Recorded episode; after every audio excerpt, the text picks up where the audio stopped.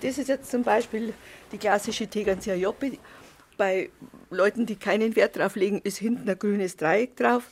Und welche, die dieses äh, Motiv gerne mengen, die kriegen das sogenannte Tegernseer Seelab da drauf.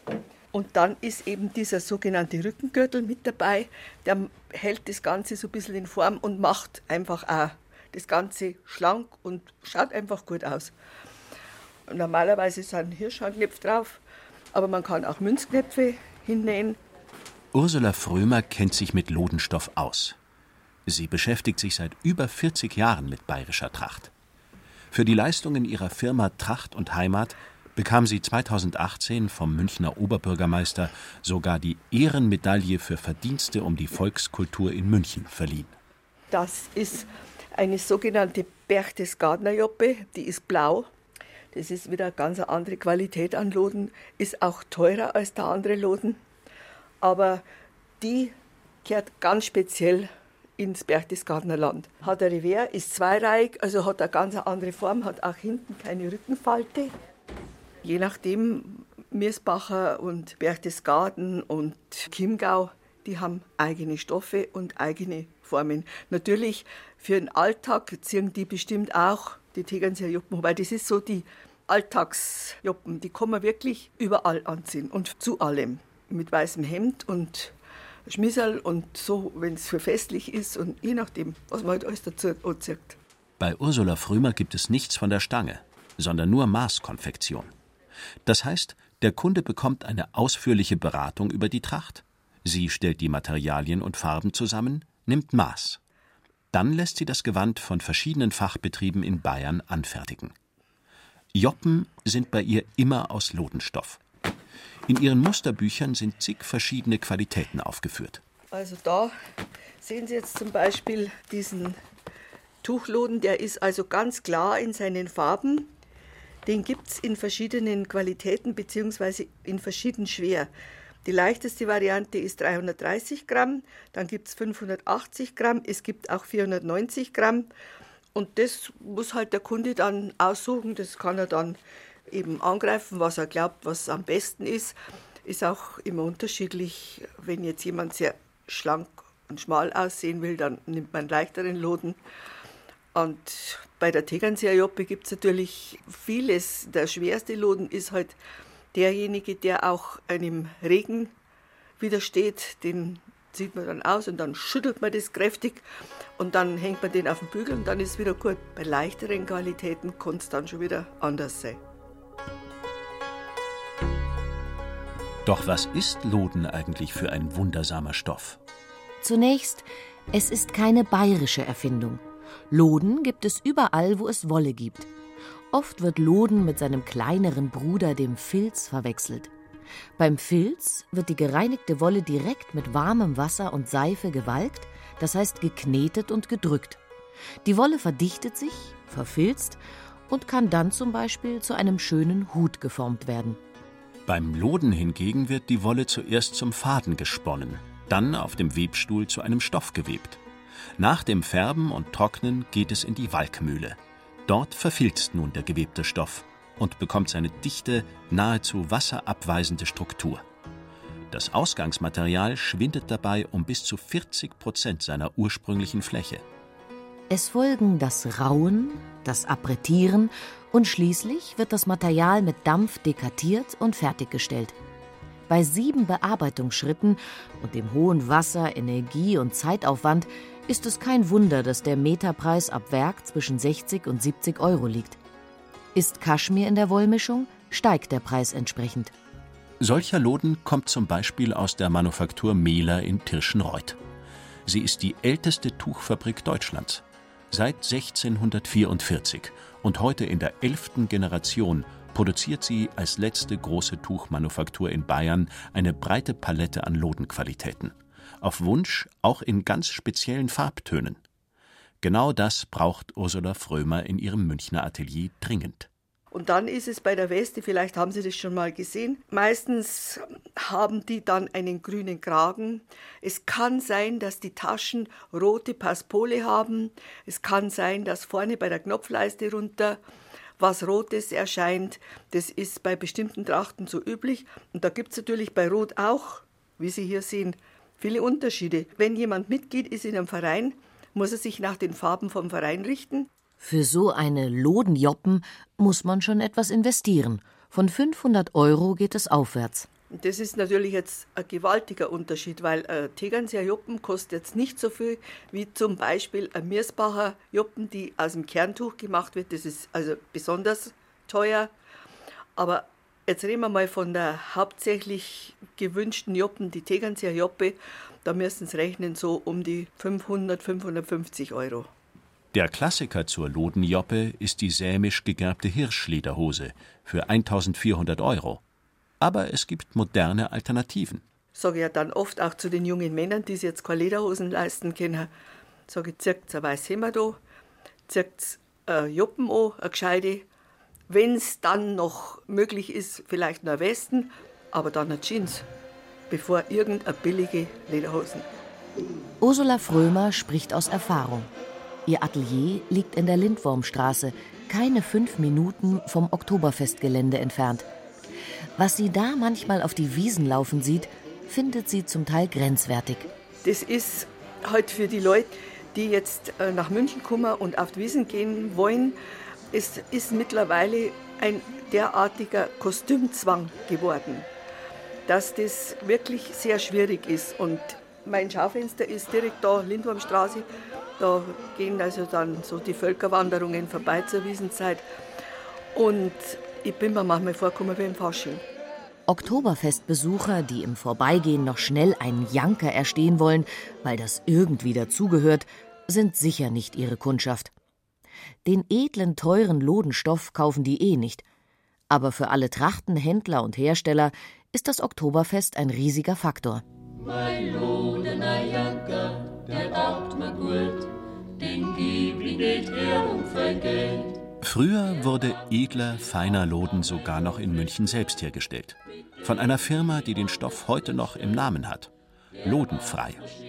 1842 kommt der gelernte Weber Johann Georg Frei aus der Gegend um Ulm nach München und erwirbt seine erste Lizenz für den Betrieb von zehn Webstühlen. Schon 13 Jahre später gewinnt das junge Unternehmen auf der Pariser Weltausstellung für den wasserabweisenden Loden eine Goldmedaille. Lodenfrei produziert bald industriell in einer Fabrikanlage in München mitten im englischen Garten. 1872 entwickelt die nächste Generation, Johann Baptist Frei, den Strichloden. Es wird die Geburtsstunde des Lodenmantels. Der internationale Durchbruch folgt, man expandiert bis in die USA. Und auch vom Papst gibt es eine Medaille für die Lodenkutten, die in den Vatikan geliefert wurden. Verständlich, dass der Lodenmantel und die Kutten nichts mit Tracht zu tun hatten. Es ging um einen Wetterschutz. Outdoor-Bekleidung, würde man heute sagen. Auf dem Höhepunkt des Erfolgs hat Loden frei 600 Verkaufsstellen weltweit und verkauft Lodenmäntel bis nach Chile, Syrien oder in den Libanon. 1964 wird im österreichischen Bad Ischl noch eine zweite Fabrik gebaut. Aber in den folgenden Jahren kann sich auch Lodenfrei nicht dem Kostendruck verschließen. Die heimische Stoffproduktion wird nach und nach eingestellt. Die Nähereien werden nach Malta bzw. nach Rumänien verlagert. Die Firma teilt sich auf in die Konfektion Lodenfrei Menswear und in das Verkaufshaus Lodenfrei. Aber beide sind bis heute im Familienbesitz. Hallo, morgen. Mein Name ist Leo von Pfister. Ich bin Geschäftsführer und Gesellschafter der Lodenfrei Manswear GmbH. Ich komme aus der Familie Frei, bin die sechste Generation mittlerweile der Familie. Der Erfolg der Firma Lodenfrei liegt irgendwo im Mantelgeschäft. Das hat damals in den 1870er Jahren eine Fahrt aufgenommen. Das heißt, wir verkaufen nicht nur Tracht, sondern auch Mäntel und Outdoor-Bekleidung. Aber die Stärke, sage ich mal, liegt in der Tradition und da ist die Tracht natürlich ausschlaggebend für uns. Die Tracht spielt heute in seiner Firma eine viel größere Rolle als früher, sagt Leonhard von Pfister. Dabei meint er nicht die historischen Trachten der Gebirgstrachtenerhaltungsvereine. Lodenfrei versucht, Tracht in die Moderne zu bringen, alltagstauglich zu machen. Wir versuchen schon, dem Janker als Janker erkennlich zu halten. Wir versuchen aber trotzdem natürlich diese modischen Aspekte mit reinzubringen und zu finden und uns da auch unsere Freiräume zu schaffen, um die Möglichkeit zu haben, etwas Neues zu machen. Also wir wollen natürlich auch als Marke ansprechend sein und das nicht nur für eine bestimmte Zielgruppe, sondern äh, möglichst breit. Klar haben wir unsere Herkunft und unsere Stärken in München oder im Alpenland, Österreich, Südtirol, zum Teil in der Schweiz. Da versuchen wir natürlich nicht nur den alten Bayern anzusprechen, sondern möglichst viele. Loden soll fesch aussehen, zeitgemäß. Aber trotzdem greift Lodenfrei auch gern auf Werbeträger aus dem Adel zurück, die für Tradition stehen. Wir feiern dieses Jahr 20-jähriges Jubiläum mit der Poldi-Kollektion. Der Namensgeber Prinz Leopold von Bayern, der dieses Jahr auch 80 Jahre alt wird, also ein doppeltes Jubiläum sozusagen. Es kam über Bekanntschaft zusammen und der Prinz Leopold hat sich, glaube ich, sehr geschmeichelt gefühlt, ähm, die Möglichkeit zu haben, seine eigene Kollektion auf den Markt zu bringen hat da auch viele kreative und gute Ideen und Vorstellungen, wie das in seinem adligen Umfeld auszusehen hat. Und es ist eine sehr wichtige Kollektion für uns. Im Fabrikverkauf im Norden Münchens sucht ein Kunde gerade ein ganz spezielles Outfit heraus. Ich bin in die USA eingeladen. Ein großes Vertriebsmeeting und es gibt einen bayerischen Abend. Und ich habe nichts für einen bayerischen Abend. Loden muss es sein, weil das wie gesagt, das verbinde ich irgendwie so mit Bayern. Es ist total angenehm, weich auch, was mich wundert irgendwie, weil das ist ein robustes Material. Angenehm, gut geweicht, ja. fühlt sich gut an und es ist eine schöne Mischung aus traditionell, aber auch, ich fühle mich damit jetzt nicht altbacken. Business-Look eigentlich. So ein Lodenjanker ist eben kein Sweatshirt, sondern ein Kleidungsstück, das auch seinen Träger formt.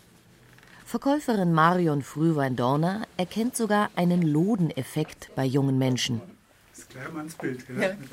Ja. ja das sagt, die kommen hier rein mit so Sportklamotten und zum Teil gehen sie ja dann direkt auf die Feste, wenn so Frühling ist, langsam und dann lassen sie mal ihre Sachen einpacken und gehen dann gleich in Tracht raus, alle Etiketten weg und dann kommen so junge Kerle rein, die ein bisschen so ausschauen wie aus einer Gang und dann gehen sie als richtige Bayern hier wieder raus.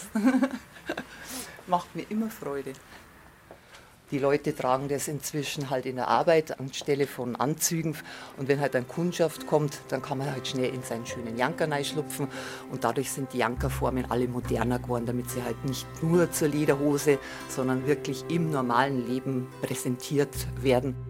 Die Fachverkäuferin weiß genau, wie unterschiedlich sich Loden anfühlen kann. Die Erinnerung an den kratzigen Lodenanzug bei der Erstkommunion verblasst, wenn sie die Wollstoffe streichelt. Er ist glatt, er ist weich, man kann in Regen kommen damit, wenn man mal schnell rausläuft mit dem Sakko. Einfach nur ausschütteln, nicht bürsteln, gar nichts. Er ist sehr robust, sehr widerstandsfähig und schmiegt sich inzwischen trotzdem sehr schön am Körper an, weil die Formen einfach so viel moderner und taillierter geworden sind. Fahren Sie doch mal drüber. Kratzt nicht. Und von der Struktur her, das ist eben das, das Gewalkte, und da perlt dann eben Flüssigkeiten einfach ab. Das ist einer mit Revier. Das ist jetzt zum Beispiel ein gröberer Walk, gröberer Loden. Fassen Sie das mal an. Das ist dann mehr für draußen. Mhm. Der ist natürlich dann auch ein bisschen derber ist dann für innen drin ehrlich gesagt zu warm. Darum gibt es eben diesen feinen Loden, den ich auch innen drin anlassen kann, eben bei Veranstaltungen. Und eben das bisschen derbere, das ist dann mehr so zum Spazierengehen, mit dem Hund rausgehen, Jägern. Aber auch internationale Kundschaft tummelt sich bei Frau Frühwein-Dorner. Also ich habe ja auch Kundschaft aus der ganzen Welt. Amerikaner, Engländer, Holländer, Dänen. Unglaublich viele Dänen waren dieses Jahr da. Die ziehen das auch ganz normal an. Die äh, sagen, sie werden da eher auf der Straße angesprochen auf so einen Janker als auf einen teuren Armani-Anzug zum Beispiel, weil es einfach was Ausgefallenes ist, was man halt nicht alle Tage sieht. Erstaunlicherweise weiß man gar nicht so genau, wie in früheren Zeiten Lodenjanker und Joppen ausgesehen haben. Die wollenen Kleidungsstücke wurden so lang getragen, bis von ihnen buchstäblich nichts mehr übrig war. Im Zentrum für Trachtengewand des Bezirks Oberbayern in Benediktbeuern lagern 20.000 historische Textilien. Lodenstücke sind nur ganz wenige dabei. Es sind echte Raritäten, die der Leiter Alexander Karl Wandinger vorsichtig aus dem Seidenpapier holt. Das früheste, was wir haben, sind Röcke, Ich spreche hier von Männerröcken, also ist eine Art Mantel oder Jacke aus der Zeit um 1800, aus der Jachenau, aus dem Isarwinkel, um Tölz und südlich von Bad Tölz. Und da haben wir hier einen kurzen Rock, ein sogenanntes Camisol. Man spricht vom Camisol. Und diese Qualitäten um 1800 bestechen einfach durch die Qualität. Sie haben bis heute überlebt, über 200 Jahre, mit wunderschönen Knöpfen, die teilweise übersponnen sind, sogenannte Posamentenknöpfe. Und was da auffällt, manche bestehen wirklich aus diesem typischen Loden in Leinenbindung. Woher der Begriff Loden stammt, lässt sich aus Quellen erschließen. Grundsätzlich ist historisch der Loden ein grobes Wollenzeug. So beschreibt es der Johann Andreas Schmeller in seinem bayerischen Wörterbuch. Der Loden, grober Wollenzeug, grobes Tuch, ein gewisses Ganze oder Stück Gewebes. Und da kommt schon auch immer wieder zum Tragen, dass die Menschen früher unter Loden nicht das Feinste und nicht das Beste verstanden haben, sondern vor allem gröbere Gewebe, auch für die Arbeitskleidung. Das Camisol ist definitiv keine Arbeitskleidung, es ist Sonntags- und Festtagskleidung. Und interessanterweise bei diesen grünen Röcken aus der Jachenau, aus dem Isarwinkel, die langen Röcke haben die verheirateten Männer getragen, diese kurzen, das Camisol, die Burschen. Und übrigens, die Burschen waren früher auch als Leder bekannt oder die Einzahl ein Loder. Also Loder für Bursche. Das interessanterweise kommt aber nicht vom Loden, also von langen Haaren, weil damals haben alle Männer lange Haare gehabt, sondern von lotterlich, liederlich. Das heißt, die Burschen, die umeinander gezogen sind, Dienstboten und so weiter. Und bis heute sagt man, das ist ein schöner Loder. Wenn man meint, ah ja, das ist ein bisschen ein frecher, das ist ein bisschen ein wilder Bursch. Das sagt man bis heute. Dass Lodenjanker von Generation zu Generation weitervererbt wurden, mit dieser Mäher räumt Alexander Wandinger allerdings auf. In der Regel wurden die aufgetragen. Und schließlich änderte sich die Mode. Damals allerdings nur etwa alle 30 Jahre. Hier sehen wir eine kurze Jacke mit Revers, mit Liegekragen, mit Hirschfangknöpfen, mit grün paspolierten Taschen. Ein ganz besonders schönes Stück und da spürt man auch beim Loden dieses Griffige, dieses, ich möchte fast sagen, diese kernige Textur die wir jetzt bei einem feinen Tuch ja nicht mehr spüren. An solchen historischen Lodenjoppen kann man auch noch weitere soziale Zusammenhänge ablesen. Denn Loden war immer ein teures Stöffchen. Früher war Stoff so kostbar, dass man sogar einen Stoff ausbezahlt hat, Dienstboten zum Beispiel, auch mit Stücken von Tuch oder Loden. Und unsere Vorstellung heute, dass wir vielleicht drei, vier, fünf oder zehn Kleidungsstücke pro Jahr kaufen, und auch wieder wegschmeißen oder vielleicht sogar 30, 40 Kleidungsstücke, wenn man alles zusammenzählt. Das ist früher für den Normalbürger unvorstellbar. Man hat Dinge wirklich benutzt bis zum letzten. Und diese Nachhaltigkeit, die ist beim Loden unübertroffen. Die Festtagslodenjacke stammt aus den Jahren 1930 bis 40 und gehörte einem jungen Steinmetzen aus Bad Tölz. Nicht immer kennt man die Eigentümer. Wir haben als Arbeitskleidung zum Beispiel aber eine grüne Arbeitsschürze und zwar wirklich aus Loden. Sieht aus wie Filz und das verwechseln ja viele. Loden ist ja ein Gewebe, das sehr stark gefilzt wird.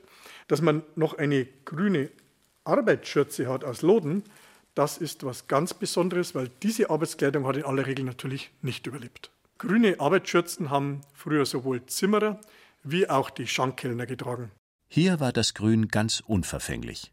Doch am Kragen einer Joppen konnte die Farbe zum Politikum werden erzählt Alexander Karl Wandinger. Wir würden heute sagen, grau und grün ist das Typische. Das kommt daher, dass dieser grau-grüne Farbakkord typisch für die Jäger war.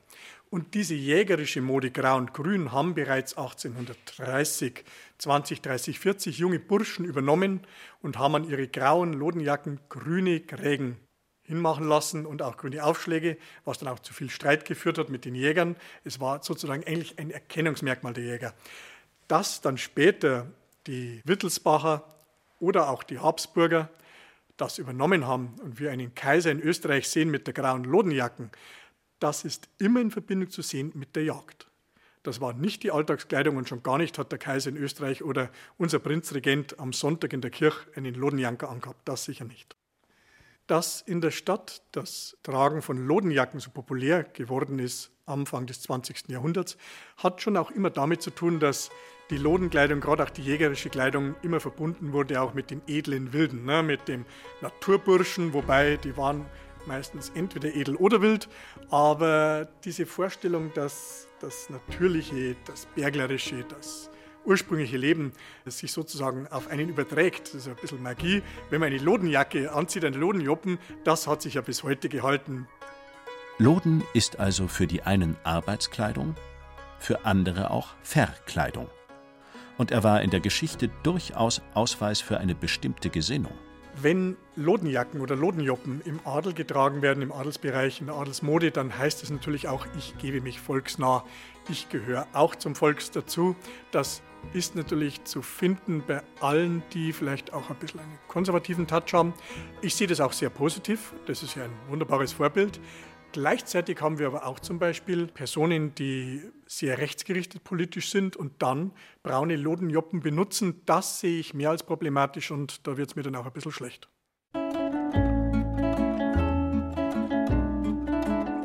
Loden als Statement, als Naturmaterial, als Funktionskleidung, als Wiesenverkleidung oder Business-Outfit. Für Brigitte Meyer ist Loden pure Leidenschaft. Sie führt mit ihrem Bruder die bekannte Edelmarke Ed Meyer in München, die vorwiegend für Maßschuhwerk steht. In den 1980er Jahren kam klassische Bekleidung und Jagdausstattung dazu, natürlich auch in Loden. Den trägt Brigitte Meyer bereits seit Kindertagen. Ja, also ich bin ja mit Loden eigentlich aufgewachsen. Früher haben die Kinder ja einfach auch noch Lodenmantel getragen. So bin ich in die Schule gegangen, so bin ich nachmittags zum Spielen gegangen und wir waren immer in den Ferien in Garmisch und da gab es ja manchmal äh, üble äh, Temperaturstürze in den Sommerferien von 25 Grad auf Schneefallgrenze bis 700 Meter und da waren Lodenmantel gefragt. Seitdem haben sich bei ihr einige Lodenmäntel angesammelt. Es geht an mit dem verschlissensten, mit dem kann ich eigentlich nur bis zu meinem Briefkasten laufen. Weiter kann ich mich mit dem nicht sehen lassen. Dann gibt es den Lodenmantel, der auch nicht mehr der neueste ist, aber der ist noch toll für Wanderungen oder wenn ich auf einer Jagd mitgehe. Dann habe ich einen ganz dunklen, anthrazitfarbenen, der ist lieber mir natürlich für festliche Einsätze über dem Dirndl oder auch, wenn es ein bisschen trauriger ist, für Beerdigungen. Der ist richtig lang und weit, da kann man sich schön warm drunter anziehen. Und dann gibt es eine ganze Reihe Lodenmäntel und Lodenkotzen für den Alltag. Also damit fahre ich auch nach Mailand oder Paris, weil damit ist man einfach immer fesch. Ihren Wetterfleck, ein Lodencape, hat sie für alle Fälle immer im Auto dabei. Und als Jägerin weiß sie auch auf dem Ansitz Loden zu schätzen. Der Loden ist geräuschlos, das ist ganz richtig, weil es ist natürlich für bestimmte Jagden, also am Ansitz wichtig, dass nichts raschelt. Dann ist der Loden generell Wollbekleidung, unglaublich temperaturausgleichend, wärmend. Und man muss auch dazu sagen, wenn Loden nass wird, das kennt man auch von Wolle, dann ist es nicht unangenehm auf dem Körper. Wolle kann unglaublich viel Feuchtigkeit speichern, ohne dass es einem so ein kaltes Gefühl gibt. Der Naturstoff Loden ist ein echter Tausendsasser. Sowohl in der Tracht als auch in der Mode. Es wäre viel zu schade, ihn nur zu Volksfesten und besonderen Gelegenheiten aus dem Schrank zu holen. Und in puncto Nachhaltigkeit ist Loden kaum zu überbieten. Zuletzt, nach einem langen Leben als Joppe oder Anzug, bleibt nur etwas Wolle von ihm übrig. Ein Material für die Zukunft.